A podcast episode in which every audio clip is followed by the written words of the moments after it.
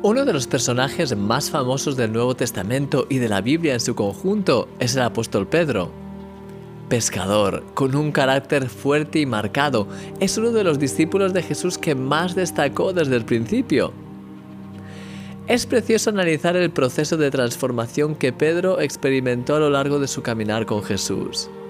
Empezó siendo una persona pragmática, impulsiva, orgullosa, lista para usar la espada o hacer lo que fuera humanamente necesario.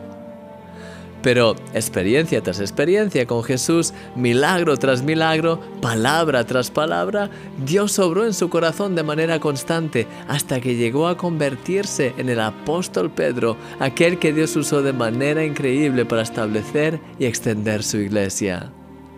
¿Y sabes qué es lo mejor? Que creo que hay muchos elementos de su experiencia que son perfectamente inspiradores y que pueden aplicarse totalmente a nuestras vidas.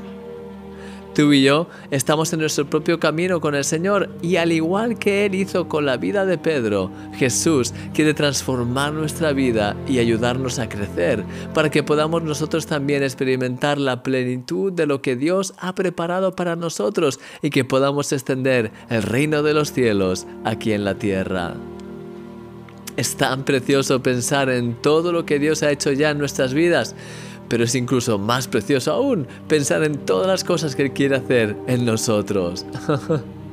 Él tiene planes preciosos para ti y ha preparado cosas increíbles para que puedas vivirlas junto a Él en tu caminar en esta tierra.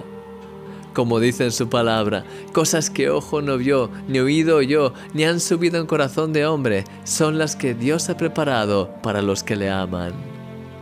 Amén. Sí, querido amigo, Dios quiere llevarte a un nuevo nivel en tu relación con Él. Y para eso quiere transformarte. A lo largo de esta semana vamos a ser inspirados a través de la transformación y de los milagros que Dios operó en la vida de Pedro. ¿Estás listo? Oro para que tengas una semana extraordinaria. Te llevo en mis oraciones y en mi corazón porque eres un milagro y yo soy tu amigo Christian Misch.